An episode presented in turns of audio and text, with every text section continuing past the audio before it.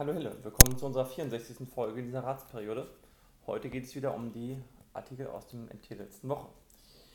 Am Montag ging es um neue Ausgrabungen in der Dorfstraße. Da äh, ist jetzt einmal in der Loge hinten das große Neubaugebiet gewesen und jetzt sollte ja, war ja auch beschlossen worden vor einem Vierteljahr ungefähr, dass da ein größeres oder mehrere Mehr Mehrfamilienhaus hinkommt auf die andere Seite der Dorfstraße gegenüber von Reimlers Teich. Und da werden jetzt ebenfalls Ausgrabungen gemacht, weil man stark vermutet, dass dort die mittelalterliche Dorf, ähm, ja, Dorfstelle ist, die dort ausgegraben werden soll und dann im Boden verbleibt, ähnlich wie an der Loge. Das ist äh, sicherlich interessant, weil das natürlich auch Verzögerungen mit sich bringt und auch Kosten verursacht für den Bauherrn. Nicht so schön, aber ja, ähm, im Sinne des Denkmalschutzes ist das halt so leider. Oder nee, nicht leider, sondern ist halt so. Am Dienstag ähm, wurde nochmal ähm, bekannt gegeben, dass in Hille auch die Mühlenapotheke impft, wenn, wenn Impfstoff verfügbar ist. Das heißt, Boosterimpfungen können auch in der Mühlenapotheke in Hille abgegeben werden.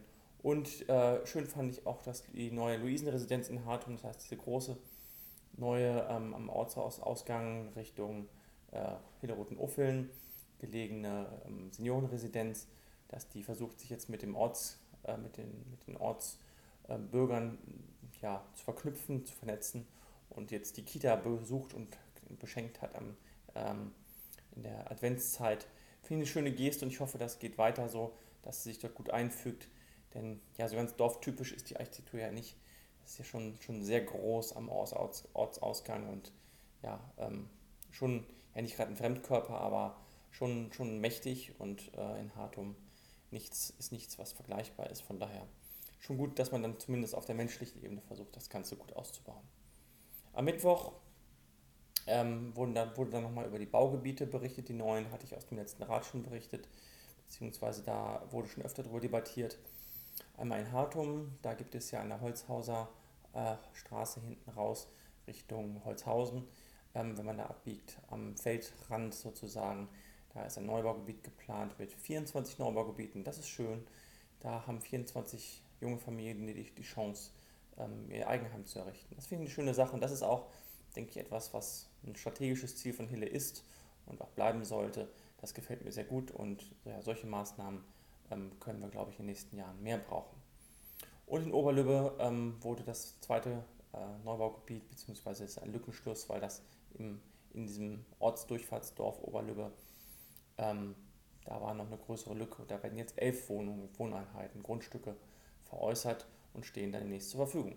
Das ist im Rat, steht das zur Debatte und das wird sehr wahrscheinlich alles durchgewunken. Da mache ich mir gar keine Sorgen. Auch wie die meisten anderen Punkte ist das im Rat immer keine Diskussion, sondern da ist große Einstimmigkeit. Schön fand ich auch etwas, was ein bisschen deut äh, deutlich über Hille hinausgeht. Der Weserradweg in Bad Oeynhausen wird massiv ausgebaut.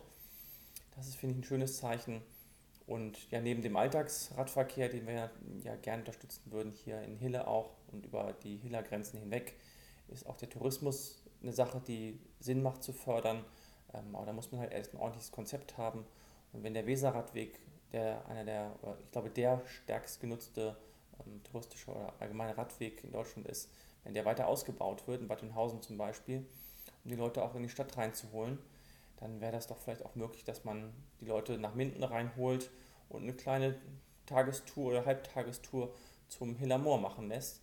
Mit Abstecher in Roten Uffeln zum Beispiel am Kurpark.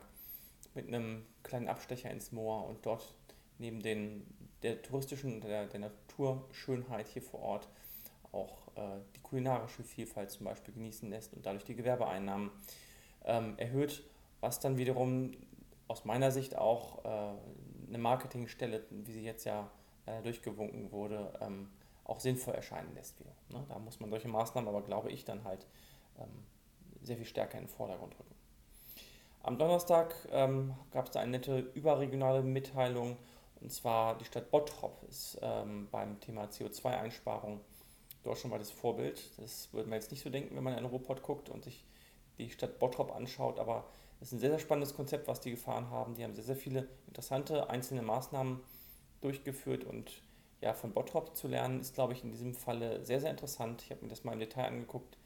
Da ähm, sehr, sehr spannend und das kann ich nur bestätigen, dass das, glaube ich, ein guter Weg ist, Best Practice nennt man das in der Wirtschaft oft mit einem Anglizismus. Das heißt, von den Besten lernen und einfach deren Erfolgsrezepte übernehmen. Warum denn nicht? Das ist, man muss das Rad doch nicht jedes Mal wieder neu erfinden. Man kann auch davon lernen. Und das finde ich eine sehr, sehr gute Maßnahme. Und von daher kann ich das in diesem Sinne nur unterstützen. Mal sehen, vielleicht kann man in der Richtung weitermachen. Ähm, am Freitag waren dann zwei Meldungen. Einmal ist das Impfzentrum wieder geöffnet. Das war am Donnerstag auch schon in der Zeitung. Aber am Freitag wurde darüber berichtet. Am, die, letzte Woche war das noch ohne Termin. Diese Woche ab heute sind dann, also ab Montag, sind dann auch wieder die ähm, Termine buchbar. Das heißt, dann ist wieder per Termin das Ganze. Und Ende, Mitte der Woche, Ende der Woche soll es auch die ersten Kinderimpftermine geben, habe ich heute gelesen. Genau. Ähm, dann gibt es noch eine Meldung zur Feuerwehr. Und zwar gab es am Freitag die Meldung, dass die Feuerwehren ähm, in Hille und die angrenzenden Gemeinden beim Brandschutz kooperieren. Das heißt, wenn zum Beispiel in ja, Hartum etwas ist, dann rückt die Feuerwehr Halen aus, bevor jetzt aus Eikos zum Beispiel anrückt. Das heißt, die Reihenfolgen sind auch jetzt nicht nur ähm, informell, sondern halt auch bei der Leitstelle, bei der Kreisleitstelle hinterlegt. Das heißt, die informieren entsprechend nicht nur in der Gemeinde erst, sondern auch die angrenzenden Gemeinden, die Löschgruppen, die dann halt sehr nahe dort liegen. Das finde ich eine sehr gute Sache und äh, beruht auf Gegenseitigkeit. Das heißt, wenn in Hartum was ist, rückt auch, äh, wenn in Halen etwas ist, rückt Hartum zum Beispiel mit aus. Das äh, finde ich sehr, sehr gut. Das macht Sinn und so wird es, denke ich, auch äh, dem Subsidiaritätsprinzip, das heißt, dass auf der untersten Ebene, auf der Gemeindeebene möglichst viel geklärt werden soll, denke ich, äh, das passt sehr gut an dieser Stelle. Und am Samstag ähm, noch eine Meldung, die vielleicht nicht ganz so schön ist aus Hiller Sicht, denn äh, die Vollsperrung der Mindener Straße in Hille, des Ortskerns sozusagen, wird noch bis Ende Dezember dauern. Hoffen wir mal, dass das bis dahin vorbei ist und dass dann die Durchfahrt wieder voll möglich ist und der ganze Stress für die Anwohner, gerade der Nebenwege, der Nebenstrecken, dann vorbei ist.